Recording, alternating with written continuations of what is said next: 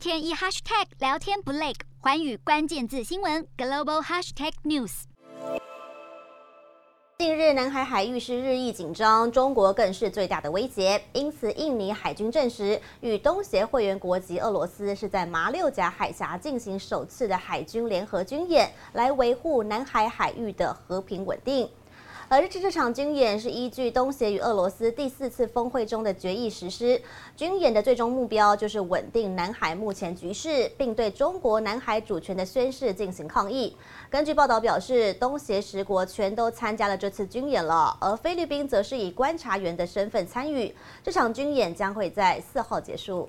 瞄准新南向商机，剖析东南亚发展。我是主播叶思敏，每周五晚间九点记得锁定。看见新东协，就在环宇新闻 MOD 五零一中加八五凯播二二二及环宇新闻 YouTube 同步首播。